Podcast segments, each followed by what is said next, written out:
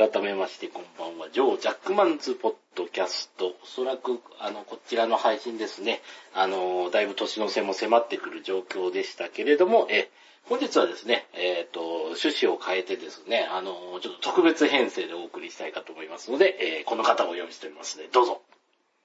はい、えー、秋です。よろしくお願いいたします。よろしくお願いします。ということで、えー、あの、秋師匠をお出にいただいておりますけれども、今日はですね、秋師匠のしたい話をするというところで、え、あの、進めていきたいと思いますので、今日、はい、今日のお話は何でしょう？えー、今日はですね、あの、年末私が勝手に、えー、やっている秋栄光大賞という、えー、勝手賞のですね、えー、2018年度の発表をしたいとっております。はい。もう年の瀬でもありますから、あの、振り返っていきましょう。この後大事件がないことを祈りつつ。そうですね。うん。え、そしてこの映像大賞というのはちなみにどういった感じなんですかね？あ、うん、そうですね。あの、実は私、ツイッターはそんなに長いことやってるわけではなくて、ええ、Facebook をずっとやってたんですね。ええ。のせに、まあ、えー、まあ自分の記録用みたいな感じで、その年見た映像作品の中から、これが面白かったですよっていうのを Facebook に書いてたんですけども、まあ去年、あの、ちょうどですね、11月12日頃で、うん、で、この世界の片隅の1周年だったんですよね。あはいはいはい、で、楽しそうなイベントたくさんやってて、うん、で、東北はもう当然ないですから、うん、あ、俺、いいなと。でまあ、ほぼなんか自虐的な感じもあるんですけど、えー、自分でもう勝手に賞を作って、飲んで酔っ払って、えー、やれって思って、えー、去年はなんか実況中継をしながら大賞発表をやったんですよね。えー、で、今年はまあせっかくなので、うん、ぜひあの、ドックスカントさんのラジオで、あの、2018年度分の発表をさせていただければなと。ああ、ありがとうございます。ということで、もう、全然ですね、その季節に関連したものとかイベントごととか全くしないラジオなんですけど、えこういった話があると大変喜ばしいので、もう乗らせていただきますというところですね。はいうん、規模は極めて局所の局地的なものなんですけども、うん、まあまあ毎年やってて今年で5年目、5回目ということになりますね。うん、なるほど、わかりました。えそれではですね、まあ、あの、5年、まあ、5周年記念 えー、ラジオ生配信というか、これは、あの、生でポットではやってませんけどね。ちょっと私のあの、技量的な問題でツイキャスとかよくわかってないんで。まあ、ツイキャスで同時に流してればいいのかなとも思いましたけれども、ちょっとその辺、よくまだやり方が分かってないんで、あの、これは来年の課題とさせていただきたいと思うんですけど。YouTube ライブって言ってもね、うん。うん。ああ、それね、うん、期待いけるのかな、このパソコン耐えてくれるのかな。そんな問題。そうそうそうそうそう。その、まあいろいろと問題あるんで、これはちょっと来年のチャレンジ 考えていきたい。まあスマホ新しくしたら多分いけるとは思うんですけれども、まあ。そうですね。今のスマホ、すごいですからね。まあそれなんで、まああの、球体依然としたあの、ポッドキャストという メディアで配信していこうかと思います。はい。え、では、え、じゃあまず最初の作品から言っていただければなと思いますので、どうぞお願いいたします。はい、まあその前に、えっ、ー、と、過去3年ぐらいを軽くお話ししておきますと、えっ、ー、と、2016年は、はい、えー、このミニでしたと。で、えっ、ー、と、去年はですね、はい、この世界の片隅にのリテイク版が受賞してて、2年連続。で、一応まあ採点基準とかもつけてやってたんですけども、うん、どうなってしまったというところですね。うん。うん、で、今年は、えっ、ー、と、ツイッター上だと8作品を、上位8作品を書いてたんですけども、一つ入れ忘れたのがあって、えー、と9作品を、えー、勝手にノミネートさせていただきました。はい。で、えっ、ー、とですね、点数の低いところから、えー、順に発表していきたいと思いますが、はい、えー、まず一つ目の作品は、はい、えー、これ YouTube ですね。YouTube? YouTube、えー、レオンチャンネル。これはあの、特撮好きだったり、おもちゃ好きの方にはおなじみのチャンネルだと思うんですが、あ、あの、おもちゃをこう、レビューしてくれる人でしたっけ？違うそうです、ね。あ、そうですよね。この通りです。うん、はい。で、えっ、ー、と、作品自体はもう何年も前なんですけども、うん、まあ、今年改めて仮面ライダー GO に絡めて見てみたら、すごく面白かった。ということで、ええー、ネオンチャンネルの空画事件。ほう。こちらを、えが9位ということになります。ちなみに、えー、っと、これ事件、私ちょっと存じ上げてなかったんですけど、事件ということは何かあったんですか、これは？そうですね。えー、っと、HTM 騒動っていうミニフィギュア1個500円ぐらいする食玩なんですけども、まあ食玩で500円って結構高いんですよね。ですね。うん。うん、で、それをレオンチャンネルの人が3つか4つ買ってきたんですよ。確か4つだったかな。はいはい、はい、それ、えっ、ー、と、2000円もしましたよ、みたいな感じでレビューを始めてて、うん、で、1個目は何か違うのが出たんだったっけかな。ブレイドかなんかが出たんですよね。えー、で、残り3つ、じゃあ開封していきますって開けたらですね、えー、3つと全部クーガだったっていう。ほいほいほいほい。まあ話すとそれだけなんですけども、うん、非常にあの動画を見てると、うんあの、絶望感がですね、画面の向こうから伝わってくる。素晴らしい。えー、ある意味、あの、ガチャ動画で、うん、えー、まあ、ダブリが。した人の飯馬動画みたいな感じになってこれが再生回数としても40万回。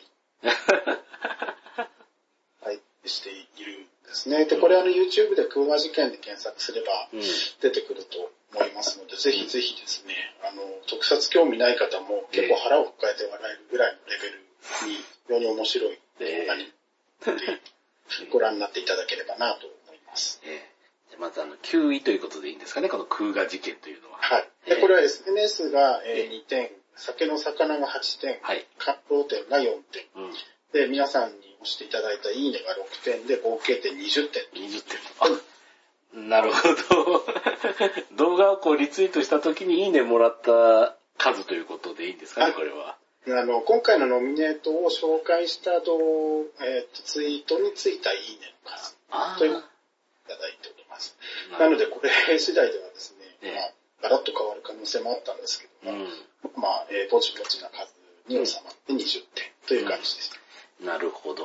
えっ、ー、と、わかりやすい。酒の魚店というのは酒飲みながら見れるというところです、ね。あ、そうです、そうです。えー、あの、カメラを止めるなとかね、非常に面白かったんですけども、うん、あれ、まあ血が、血のりですけど血が吹っ飛んだりで、うん、あの、ね、嘔吐があったりっていう画面がありますので、うん、どうもこう食事しながらだと点数がないというところで今回のミネートからは外れていたりします。なるほど。よかったけれども、ちょっとあの、あれですね。その食事というか酒には適さないっていう。そうです。うん。ということですね。わかりました。え、それではあの、第8位の方入ってもよろしいでしょうかね、はい、こちらは。はい。そして、同じ20点。はい。もうまして、えこれはですね、Amazon プライムの限定放送の、はい、え有田と週刊プロレス。ああ、はいはいはいはい。ですね。うん、これはシーズン3の15話。はい。で、えー、踊りの記号展開と言われる回ですね。でこれはあの、まあ、ドクアントさんおそらくご存知だと思うんですけども、と、テーマになったのは2002年2月1日の新日本プロレス札幌大会。うん、で、アントニオ猪木が、えー、長野の呼びかけに応じる形ですかね。えー、で、はい、えー、若手選手がゾロゾロゾロゾロ上がっていって、えー、で、そこで猪木との、えー、猪木問答が始まる。えー、いう話でしたね。これは、あの、この番組のストーリーテラーでもある、えー、が非常に面白おかしく、うん、かつ、えー、忠実に再現してですね、うん、えー、まあ、多分、あの、プロレス見てない人も、うん、面白かったんじゃないかな、ということで、今回は、確かあの、明るい未来が見れませんとか言ってた時でしたあ、そうです。そうです。よね。が、売ってて、で、まあリングに上げて、猪木からね、お前は怒ってるかとか、誰にだ、こう、煽っておきながら、えお前はそれでいいやとか、自分で何とかしろとかですね、話すようになって、まあ観客笑いみたいなのが。うん。そうですね。これあの、何ですかね、あの、もう、もうこの平成も終わるところで、猪木とは何ぞやって猪木の露出自身ももう今パチスロぐらいでしかないんですけれども。いやいやいやいや。なんか、本当にわけのわからないことをしたさせたら猪木って一番だなと いうのはちょっとあの、まあ伝わりづらいんですけどね。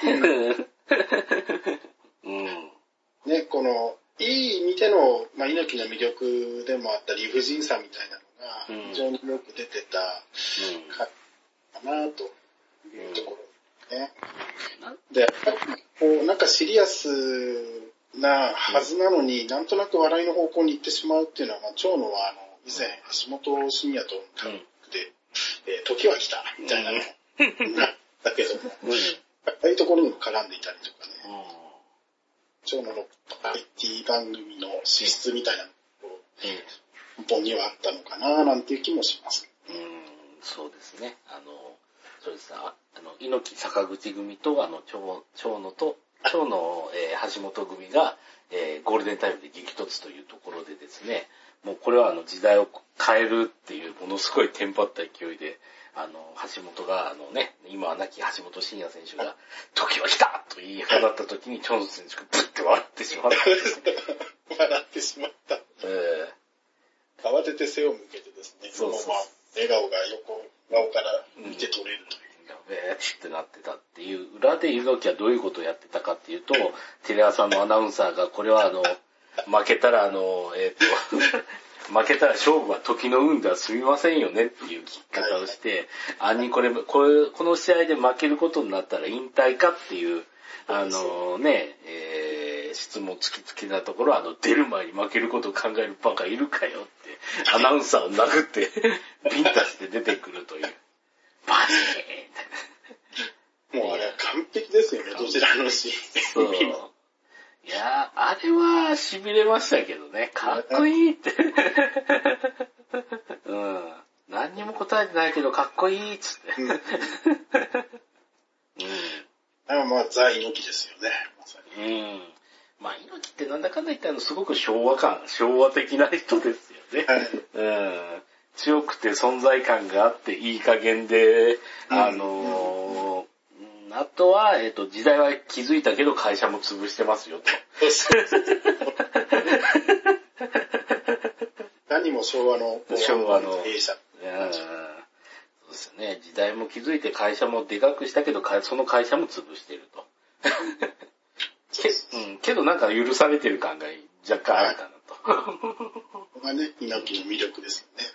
うん、ザ昭和だなと思いますね。うん難しいところで、ザ平成はじゃあどうなんだって言ったら微妙なんですけど。うん。まあ、2002年、16年前ですけどね。うん。昭和のこう残死が強く持っていく感じがしますね、うん、こういうやりとりを。そうですね。もう、なかなか少ないですからね。この前映像で見た時は車椅子乗ってましたから。ああ、そうだ、うん。まああの人、うん、糖尿病だから結構いろいろ悪いんだろうなとは思いつつもね。いやいや、見れる、まあ、あの、こちらですね、見て、あの、猪木っていうのを見たことないなっていう人はですね、うん、まあ、生猪木とはいかなくても、昔猪木の面白場面集ぐらいはちょっと、えっ、ー、と、パチンスロやると見れますんで。そうですね。うん。まあ、ただね、猪木の動画だけ見ちゃうと、うん、その、こう、背景とかを理解できない方も多いと思うんですよね。えー、で、この有田と週刊プロレスとっていうのは非常に丁寧にそこに至るまで何が起きたかっていうことを説明してくれる番組でもあるので、うん、本当にあの、プロレス興味ない方でも、え事情が理解できるというか、うん、あの非常に良質な番組ですので、ぜひ、えー、あの、この回に限らず見ていただけるといいのかなと解しました。このまま猪木の話続けたら終わりそうなんで。一応、この後で次に進みたいと思いますけど、大丈夫ですかね？はい、では、えー、っとですね、えー、次はあのノミネート 7, 7位でいいんですかね？7位の、えー、ご紹介ということで、お願いいたします。す。ね、えー、っと、同点で2つありまして、うん、えー、1つはあのパンダライオン、まあ、宮城県とか仙台とかだと、うん、ね、アーティストの栗原ええ、これも YouTube に上がっていた作品ですと。パンダライオンってこれはちょっと知らなかったんですけど、どういった流れなんですかね？ああのですね、えっと、もともとダパンプの USA あはいはいはい。ありますね。で、あの曲の替え歌、まあどういう背景があるのか私そこまでは詳しくは調べてないんですけども、替え歌で栗原っていう歌がありまして、で、これをパンダライオンが歌ってるですね。で、まあ、非常にですね、完成度が高いんですよ。映像から、まあ楽曲は出力家のアーティストなんで、うん、あの、間違いないんですけども、うん、それだけじゃなくて、うん、あの、栗原ですね、えー、風景をドローンとか使ってですね、空撮場面とかもふんだんに入っていて、あの、まあ自虐的ではあるんですけども、あの、立派に栗原のですね、えー、プロモーションビデオになっていると。いうことですね。で、まあこれ多分イッサとかも見たっていう話あったような気がするんですよね。で、あの、長靴のところで笑ったみたいな話とかで聞いたんですけども、うん、これもぜひあの、YouTube で栗原で検索すると、すぐに出てきますので、うん、ご覧になっていただけるといいのかなというところですね。そうですね。栗原といったら、あの、宮城県の北で、栗原しわ姫の、えーはいはい、新幹線の止まる駅があるところですね。えー、そそこにも触れていたりするんですね。新幹線しか止まらないから、えっ、ー、と、そこで仕事があったら私はあの高速バスで行かないといけないという。そう辛 い、辛い場所でしたね。歌詞の中でね、あの、仙台に劣等感を抱いていたとか、そんな、いろんなですね、ああ、わかるっていう、あの、歌詞になっているんですね。で、やっぱりアーティストが実力派の方ですて、うん、あの、本当安っぽい替え歌になってないんですよ。うん、それでオリジナルで成立してるっていうぐらいに完成度が高い、えー、動画作品になってますので、うん、ぜひぜひですね、見ていただきたいなっていうところですね。うん、あの、これね、あの、本当ネットしか見ないよっていうか、あの、ネットしか見ない上に YouTube もそんなに回さないと、本当にあの、なんですかね、あの、世の中の CM 関係の動画とかものすごく疎くなるんで、えー僕はあの、ダパンプの USA っていうのはあの、これデアプロレスに出てた酒井選手が入ってくる時のテーマで、はいはい。うん、USA の テーマでやってきて、ずっと、ずっと踊ってるんで、へぇ、ああ、すごいなって、今こういう曲、ああ、こういう曲で好きなんだね、この選手と思ったら。めっちゃ外で流行ってて、ずっとその曲聴くたびにあの、デュアプロレスの酒井選手のことを思い浮かべてるんです。海兵隊とかがなんか踊ってうん。みんな踊ってるなと思って。ましたしね。えー。はい、いやいやいや、これはちょっとあの、見ていただきたいなというのと、あと小ネタで言うともう一つあの、トメのですね、イメージビデオも相当すごかったって、ね、少し昔になるんですけどね。えー、あ、ご存知ですかね？あの、トメのやつは。あ、ない。うん。うん。トメ。トメのやつはですね。はいはいはいはいはい。ありましたね。うん。あの、何種類かあるやつ？そうですね。あの、確かですね、あそこはあの、ハットというものが名物でして。はい、はいはいはいはい、はいうん、何かというと、あの、えっ、ー、と、まあ、小麦粉をこねてうどんにせずに、こう、平べったく丸いものにしたのを、こう、お汁に入れていただくのをハットというんですけれども、はい、まあ、これは美味しすぎるから、あの、もうあの、禁止されるというごハットから来てるというお話っていうのがまず一つございまして、それが本当にハットが禁止されたという、世界観になって、鳩をこねたおばちゃんが、えっ、ー、と、棒一本持って、あの、その、えっとですね、禁止した、あの、奉行所というか、その、政府のところに、あの、殴り込むという、通貨役所関劇が展開されて。のね、旧小学校後のバルコニーで戦ってましたね。そうですね。あそこで、あ、行ったことあると思って。あそこもすごいですよね。あんなに成立して、観光地としてっていうかね、明治村として、整備されてると思ってなくて、うん、うん、想像以上でしたね、行ってみたら。うん。そこは、あのー、あとはまあ、そこで、あの、油麩は食ったな、みたいな感じですけどね。油麩丼ね。あの、あれですね。また油麩というのは、あの、そうですね、あの、えー、麩ですね。あの、でっかい麩ですね。うん。で、麩を、えっ、ー、とですね、あの、まあ、えっ、ー、と、だ、だしに浸してふかふかになったやつは、あの、まあ、卵とじていただく。うん、もう肉も、肉も入ってない。何もない丼なんですけど、これがまた、えー、これ、こんなの美味しいの？って思いますけど、食べてみると意外と、私ですけどね。うん。何も入ってない丼ってすごいなと思いましたね、うん、あれは。うん。まあまあまあまあ。そんなところで、ちょっとあの、この、地域頑張ってるよ動画っていうところで、そうですね。うん。まあ、そちらもおすすめかなっていうところで、えー、7位は栗原ということで。そうです。ね。栗原。えっと、SNS が4点。これ私ツイートして紹介したことがあったので、ちょっと高くなってますと。うん。この魚が8点ですね。感動4のいいねが6ついて22点と。なるほど、22点。はい。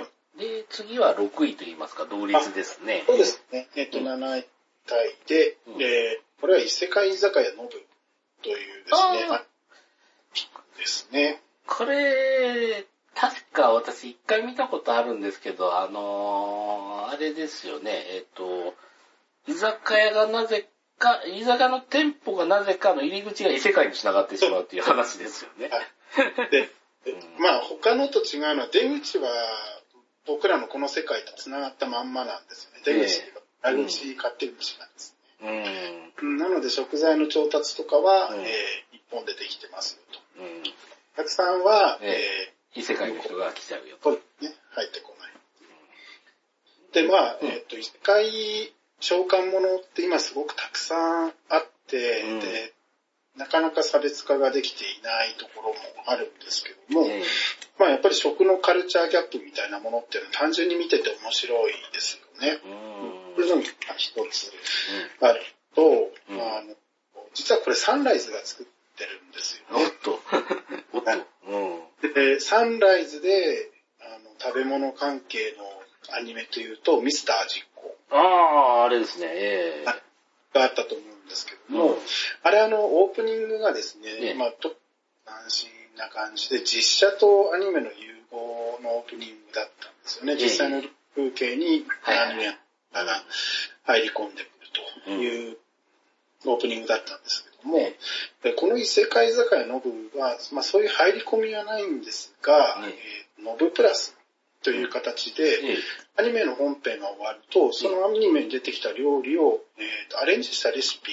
ああ、はいはい、やってました、やってました。うん、あれ、実際の料理家の方がね、うん、やったり、うん、で、まあ、B パートが終わったらその後は、他、似た料理を出す居酒屋を、なぎらけんでしたっけね。なぎらけんさん。はい。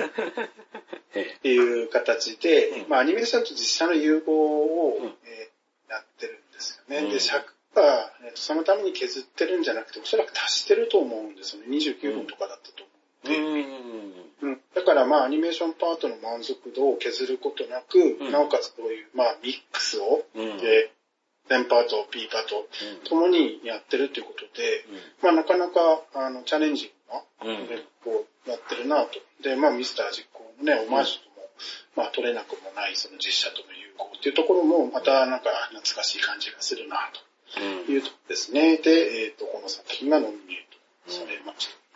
確かにまああの、あまあアニメで見てあの、こう、飯がうまく見えるのかっていうのは、結構ね、難しいところだったけど、やっぱりあの、実写で見た方が飯はうまく見えちゃいますよね、ここはどうしても。うん。なんでまあこれはあの、途中実写パートを入れるっていうのは非常に正解かなとは思いますね。うん、そうです。うん。まあメリハリにもなってすごく。うん。ね。うん。で、これはまあ私 SNS でつぶやいてないか、回ぐらいなんか会話に出したかなって感じなので2点ですね。うん、で、先花が10点、うん、で感動点が6点のいいねが4点で22点ということで、栗原と同率ということになりました。なるほど。まあ、ちなみにこの酒の魚点っていうのは、えっ、ー、と、10点っていうのはこれ最高得点ということで、ね。最高得点。っていうのは、うん、食事時に家族で見られるかどうかっていうのも結構大きいポイントだと思うんですけども、うん、僕じゃなくて子供らはですね、ガンガンガンガンチャンネルっていうか、まあ、うん、えー、自分で動画サイトを引っ張って、このノブをですね、食事時にこう好んで見てたんです、ね、ああ、なるほど、なるほど。うん。ここまでやっぱり影響を、まあ、及ぼしてくれるならば、まあ、満点でいいだろうというところ。ね。はい。ね、あの、まあ、あの、ご飯食べながらなんか別の絵で言うと、あの、うちの奥さんとか絶対あの、あ、こっちの方が良かったって言い出しますんでね。今日何、何々で言って、わーつって喜んで作ってきたけど、いや、やっぱり麻婆豆腐食べたい気分になってきたとか言い出すんで。うん、なかなかあの、食のね、あの、テレビというのは微妙かなとは思ってたんですけれども。うん、でもまあ、この異世界世界はね、結構あの、美味しそうに見えますんで、おすすめではありますというところですね。うん、そうです。まあ、これも地上波ではやってないのかな ?BS11 とか、あとは Hulu とかでの限定配信だったかなと思います。了解いたしました。じゃあ、あの、次、えー、5位の発表ということで、よろしいでしょうかね。はい。はい。えー、次がですね、24点でこれも2作品ありまして、で1つ目が、えー、エッセンシャル・オブ・フェイトシリーズという、この YouTube 動画で、これは5分くらいの動画です。はい。で、これは、えっ、ー、と、まあ、先日あの、収録させていただいた、 Fate/Grand Order の3周年を記念した動画なんですけども、あの、ゲームというよりかは、 Fate シリーズを、えー、と5分にきれいにまとめてある作品なんですね。で、えっ、ー、と、現時点で280万再ということで非常に多い再生回数。今年の10月か9月ぐらいだったと思うんですけどね。うん、されても280万ということです。で、やっぱり Fate シリーズってもともとノベルゲーから始まっているんですけども、えっ、ー、と、まあ、根底にあるのはすごくシンプルな設定ですよね。7人の魔術師と7人の使い魔が何でも願いが叶う聖杯を競い合う。うん、というシンプルな物語なんですけども、まあ、そこから派生していろんな、えー、スピンオフというか、えー、新しい本編だとか、パラレルワールドの世界ですね。うん、終わっていったんですが、まあ、それを本当に5分でね、綺麗にまとめて、うん、えー、まあ、ミプレイの人も結構引き込まれるんじゃないかなっていうぐらいに良い動画にまとまってます。で、で、これも、えー、SNS で私何回かつぶやいていて、プラテンと。で、手の魚点、これも6点をつけて、で、感動点も6点、いいねも6点ついたので24点という。はい。なるほどね。まあちょっとあの、これですね、あの、キメン氏が、えっ、ー、とですね、どうしても撮りたいということで、えっ、ー、とですね、ラブライブサンシャイン会を、えー2回にわたって撮ってるためですね、まだ FGO 会はちょっと流 してませんが、えー、あの、ちょっと多分この、えー、配信の後、えー、流されてますので、えー、皆さん、えー、よろしくお願いします。まあ、お詫びとですね。全然あります、ね、うん。お詫びをしたところと、あとは、そうですね。まあ、あの、それで5分ぐらいでまとまってるとですね、まあ、興味が出られたんだったらアニメシリーズとか見ていく流れもね、あの、いいかなと思いますし、ね。うんそうなんですよ。で、やっぱり独特なね、キノコ節とか言われてますけども、うん、えっ、ー、と、ナスキノコさんっていうメインシナリオの方の言い回しですね。うん、なんで、まあ、各サーバントの決め台詞とかが効果的にビシッビシッと入ってきてまして、まあ見ててすごく気持ちのいい動画。うん、で YouTube 当然あの無料で見られますので、ぜひ、フェイトで検索するだけでおそらく出てくると思いますので、見ていただくなと思います。了解いたしました。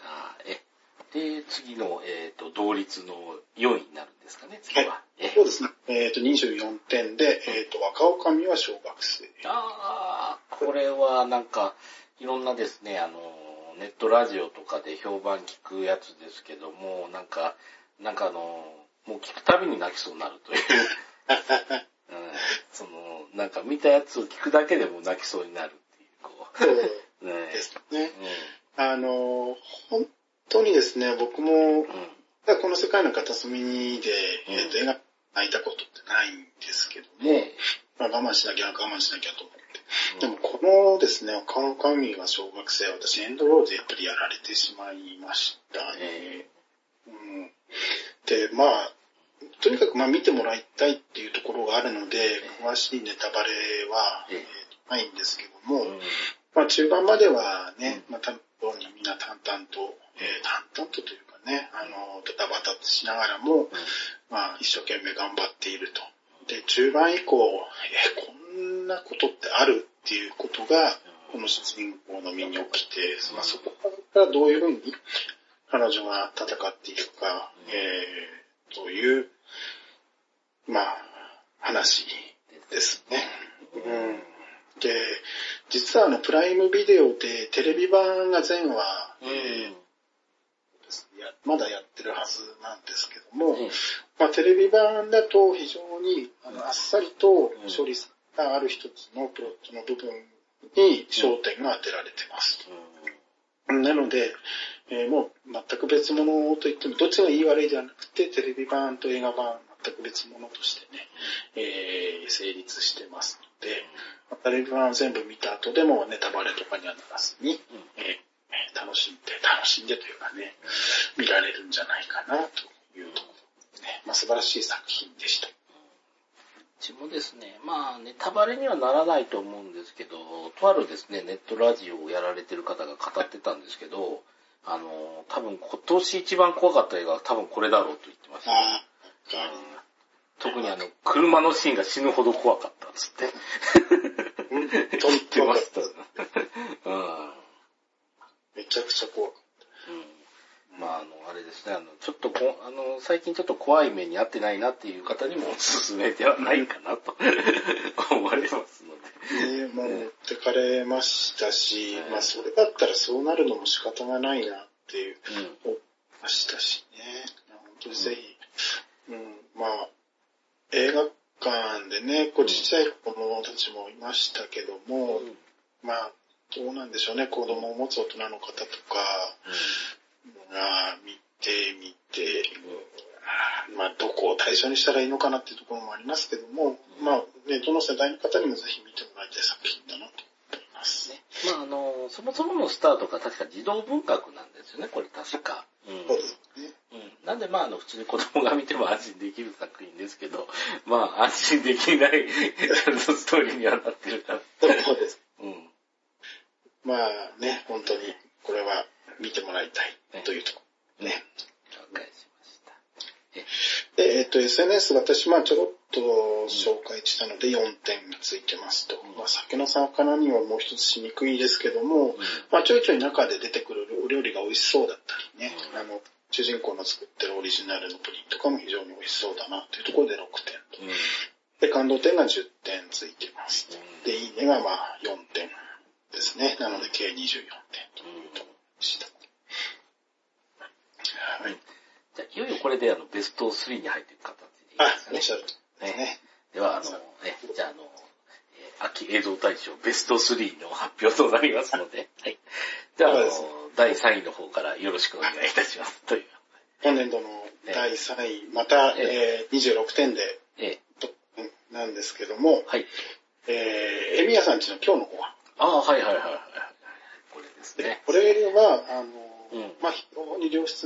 ーションですね。もうスキルですし、で、まあ、作画もすごく安定していて、で、10分で終わってしまうのがもったいないぐらいね、内容がすごく濃いんですけども、うん、まあ、えっ、ー、と、なんでしょうね、出てくる料理はそれほど木をてらったものもないし、でシンプルなハンバーグだったりね、うん、オイル焼きだったりなんですが、うん、まあ、一つ一つの丁寧な下処理と、うん、ね、おしらええー、の場面もですね、うん、含で、まあこれ一つでも一つの食事のレシピとしても成立するんじゃないかなと。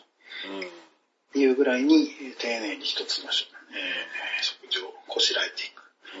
うん、だを、まあそれが、まあ Fate の人気キャラクターたちが演じているというところなのでですね、まあ非常にあの、 Fate シリーズを知らない人も、まあ、楽しめる。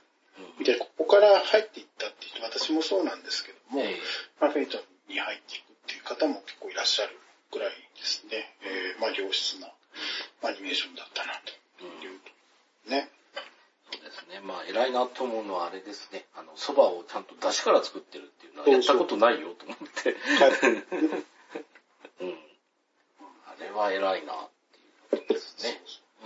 まあ、あとはもうこれ、取ってつけたように作ってるわけじゃなくて、もう最初の原作の頃からずっとあの家事はエミヤさんやってましたからね。そうです、ご飯作って。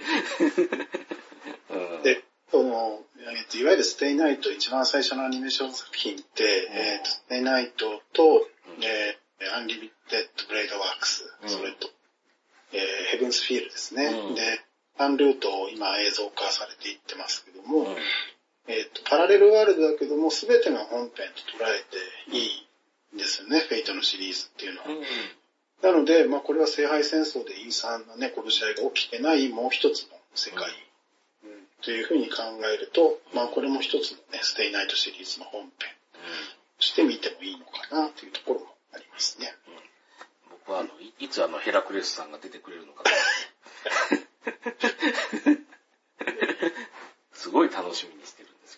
なんかお腹減らして倒れてるところを拾って帰るみたいな話がそろそろ欲しいなと思うんですそうですね。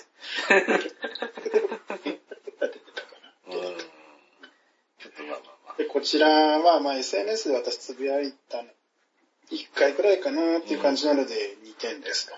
うん、で、作系の魚点は10点がついてます。で、感動点は8点なんですけど、やっぱり一つ一つのね、その下ごしらえとか、丁寧な、あの、仕事っていうところを、まあ、見直させてもらったなと、私もこの後、まあね、ね、いくつか、あの、丁寧に下処理して、作っしましたので、8点をつけてます。で、いいねは6点がつきましたので、合計26点ということになりました。これはまあちょっとあの、お腹空いてる時に見ると、あの、またいよいよ腹が減るんで、気をつけた方がいいアニメの一つですね。おっしゃる通りでございます。えー、じゃあベスト3の、えー、発表が終わりましたので、次は、えー、こちらですね。あの、第2位の発表ということで。はい。え。っと、同点26点で、はい、えっと、サマーズハウスの、はい、えー、1話、2話ですね。うん、で、これも、えー、タマコンプライムの、えー、限定、まあ、そのままサマーズさんの、うん、えー、冠番組ですけども、うん、今年の夏ぐらいまで放送されてたのかな、うん、3話からですね。で、えっ、ー、と、これまあ先に点数を言ってしまうと、えっ、ー、と、SNS が8点でしたと。これは高いです。えー、ここまで出てきた中で一番高い。で、えっ、ー、と、酒の魚が8点と、感動が4。はい、まあこれ、ないですね。で、いいねが6点がついて26点ということになりました。これちょっと失礼ながら全然存じ上げないんで教えていただければというところなんです。でですね、これなんですけども、えー、一番の売りは、えー、リハーサルなし台本だけで、えー、10分間のドラマをその場でアドリブもまあ結果的には込むんですけども、うん、台本通りに、うん、えー、10分間の、えー、ドラマ、ミニドラマを演じきる。10分の尺で。うん、っていうのを、えー、売りにしていましたと。うん、で、まあ、なので毎回毎回サマーズの他に女優さんが来るんですね。えー、うん、で、その1回目、2回目っていうのが、えー、いわゆる能年玲奈さん。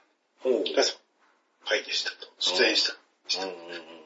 なもので、えっ、ー、と、非常に私、この、の1回、2回に関しては、つぶやいてます、ツイッターで。っていうので点数がついたのと、で、実際やっぱりドラマですね、まあいろいろ、あの、推測で言うと良くないですけども、まあテレビとのしがらみ、兼ね合いもあって、えー、地上波のドラマに出られてないという中ですごく久しぶりのドラマ出演だったんですね。そういうまあミニショートドラマだとしても。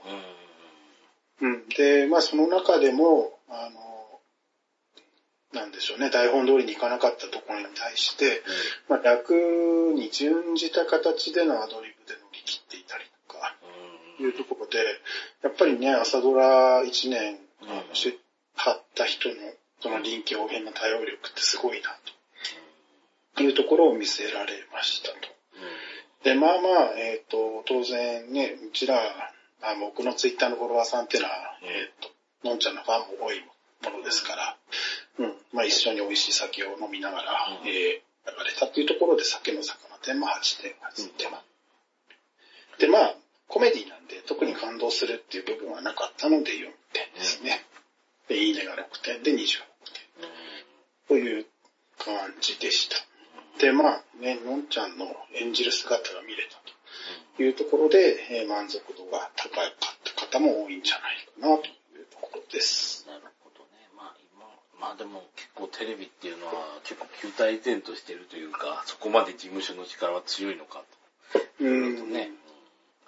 思ったりもしますけどね。そうですね。ローカル局だと全然岩手とかね、普通に島のテレビ局も出てるんですけど、うん、民放キー局、と呼ばれるところは、まあ不自然なぐらいに呼ば、という感じですね。及ぶ越しにみんななってるというか、まあまあかわいそうというか、そうですね。まあなので、まあこれは作品の完成度とかで言うと、ひょっとしたら今まで出てきた作品の方が高いかもしれないですけども、うん、仲間内で非常に盛り上がった結果、この採点方式でいくとやっぱり上位に上位に来てしまう。まあまあまあいい。これはその、いい感じですね。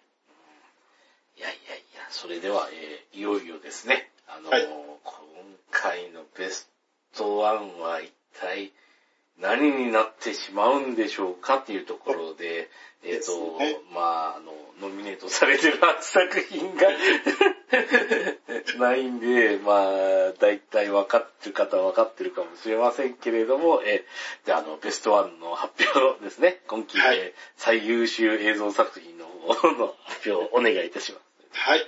えー、2018年秋映像大賞の、ね、えー、最優秀作品というか、まあ大賞ですね。ねは、えー、いくつもの片隅に予告映像となります。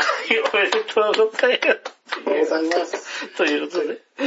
いやいや。田直監督作品が3年連続優勝ですね。優勝ですね。のんちゃんが主演女優としてやはり3連覇と。3連覇と。いうことになりました。まあ、そうですね、あの、こちらですね。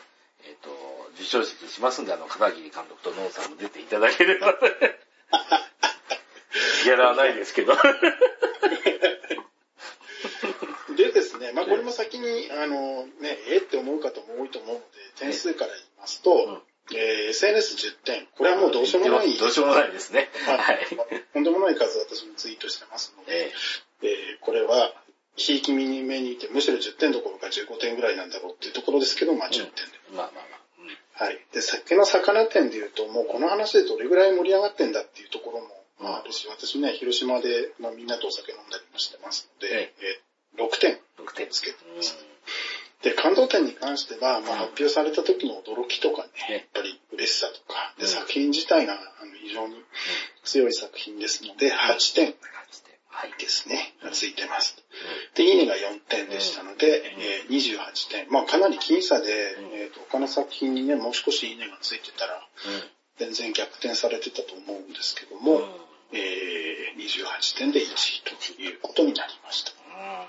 いやいや、なんだかんだで本当にやるんだというか、やってくれるんだというところで。うん、そうですよね。うん、まあ最初にあの、ロカントさんのラジオに出演させていただいた際にお話ししたのかな、長尺版も作るみたいですよ、なんていう話とかね、長尺版のも、あの、やっていただけたりしましたけども、まあ予告という形で、あの、ね、まるっとカットされてたリンさんがね、えー、その紅から、まあ、立体的な、えー、型に変わっていくという。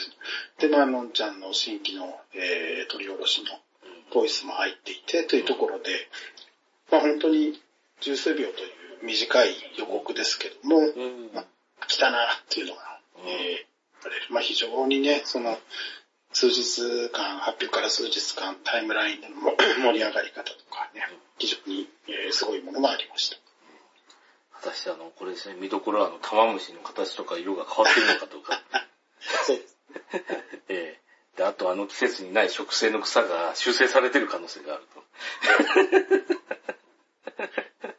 言ってましたけど、でもやっぱりあの、その、最近あの、ちゃんとリアリティを追求しないと、こう、作品として面白く見えてこないっていうのがだんだんこう分かってきた感ありますね。そうね。うん。そういう、うん、まあ、これは全然、あの、推測の話ですけども、ね、その、物語の強弱の付け方とか、っていうのを、もう、若め、おかみや小学生とかもすごく、あの、近しいものもあると思うんですよね。ね最初導入から、まあ、盛り上げるポイントでの落とし方とか、そういう、うんあの、構成の仕方とかもそうですし、うん、若女将の小学生で言うと、まあ、ポルシェの描写がすごいっていうの、うん、あの、一部界隈から、ポルシェから上がっているようで、うん、うん、そういうあの、まあ、知らない人は見過ごしてしまう、見過ごしてしまうっていうか、見ちゃうけども、まあ、知ってる人が見ると、あれすごいんだよ、あのリアリティみたいなね。うん、っていうところが、このいくつもの片隅にというか、この世界の片隅には、うん、えー、ふんだんに散りばめられている。というのも、えー、ポイントとはなってますね。でも、いい加減に作って、ドカーンとみんなに受けてくれるっていう作品が最近少なくなってきて、はい、非常に、あの、皆さん、あの、厳しい人たちになってきたのかなと。うん。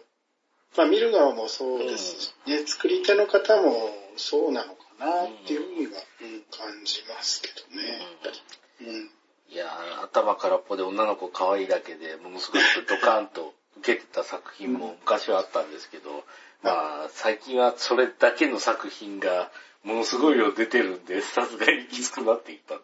うんまあだからね、こう結構、時折骨太というか、ね、えー、一本引き抜けた作品を最近はやっぱちらちら見ますよね。そうですね。もうだいぶこう、ね、あの、こうトップギアになってる感がありますからね。うん。うんいや、もう相当すごいですからね。まあ、あの、比べるのはどうかと思いますけど、今期でいくと、あの、えっ、ー、とですね、あの、SSSS グリッドマンで、まあ、見ると、あの、えっ、ー、とですね、えっ、ー、と、まあネタバレになっちゃいますけど、怪獣作ってる女の子の家の裏の、あの、語ってある怪獣ってほとんどが平成の怪獣だからびっくりするんですよね。うわ、昭和の怪獣全然ねえやと思いながら。だからね、あの物語の元設定自体もね、うん、グリッドマンでポシャったなんか続編かなんかの設定を流用してるとかっていうところもあるんですね。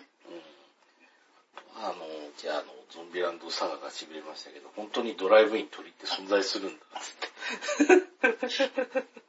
僕もゾンビランドサガも、今、午前は見てますけど、ね、あもう面白いですね。うん、もう、本当トンパチなんで見てほしいですね。いや、グリッドマンとゾンビランド、ね。ね。いやいやいや、一つ言えるのは、あの、えっ、ー、と、ドライブイン鳥のあの、えっ、ー、とですね、えー鳥セット最高ですということで。あ、本当ですか？うん、あれももう見たら食べたくなりますよね。うん、あったけのために行きたいなって思うぐらい。そうでしたね。めちゃくちゃうまいし、あの、えっ、とですね、まずあの、えっ、とね、鶏五目ご飯みみたいなやつをあの、チャーハン風にしてこう出してくれるのが一つと、あとですね、鶏スープで、まああの、あれですね、白だしの中にあの、結構濃いめの鶏が一個ボーンと入ってて、はい、あと鶏焼肉がつくという。あの、牛、あの、こう、網にですね、牛脂をペッタペタに塗ってからこう焼いてくださいって言われて、えー、鶏の焼肉するんですけど、やっぱり焼き鳥よりもなんか、うまいかな、鶏の焼肉みたいな。うん。それあの、野菜が一切入ってないし、鶏しか食ってね、みたいな感じになりますけど、大丈夫です。あれめちゃくちゃ美味しかったです。うんもうあの回だけでね、酒の魚点がなんか6点か8点ぐらい。ガーンときますんで。うん。いや、ちょっと若干外れてしまいましたけど、本当にですね、この、最近の映像作品はもうちゃんと作らないとヒットしないようになってきたんで、うん。うん、まあそうなってくると、あの、ヒットしようと思ったらちゃんと作らないといけないんで、ちゃんとした作品が世に溢れるっていうのは非常にいいことかなと。うん、そうですね。うん。ね、作り手の負担もひょっとしたら増してるのかもしれないけども、うん、まあ、肉体的なとかじゃなくてそういうね、圧、うん、で、まあ、かもしれないですけど、良いものがね、世に送り出されることは結果としていろんな方が報われることになりますので、うん、ぜひぜひ高いクオリティの作品を、まあ僕、のままですけども、期待っていうふうにはね。そうですね。まああの、クオリティが高い作品を作った人がだいぶ儲かってほしいなと、うん、願わずには本当にそうなんですよ。うん、なので、まあ本当にね、僕は片渕監督のファンですので、うん、あの、あのね、奥さんの浦谷さんに美味しいものを食べてもらいたい。たくさん儲けてね。うん、っていうのはやっぱりもうずっと思ってることですね。ね。わかりました。それではですね、あの、こちらですね、2018年の、えー、この秋映像大賞の方ですね、あの、そろそろあの、時間となりましたので、え、あの、もしもですね、片桐監督やノンさんがあの出てくれるんだったら、表彰式で一本取りますんで。残念ながら、あの、ええ、旧作品のですね、関係者、誰一人いないという、この はい、あの、強いて言えば、えー、クラウドファンディングをした私がですね、ええ、小さ小さな小さな関係者として。関係者徹底もしてると。うん。感じでは。全然あの、ノンさんとかダイレクトメールくれて大丈夫なんで。あの、来年以降。来年以降、ぜひ。出してませんけどええー、そうですね。あの、まあ、こちらからの DM を出して出てくれという、こういうことはやりませんが。あの、出たいチームでしたら。やるのがいいんじゃない言いますけど。いやいやまあ、出ていただけるなら全然ウェルカムということで。では、この、あの、この辺りで締めたいと思いますので、秋師匠どうもありがとうございました。ありがとうございました。はい。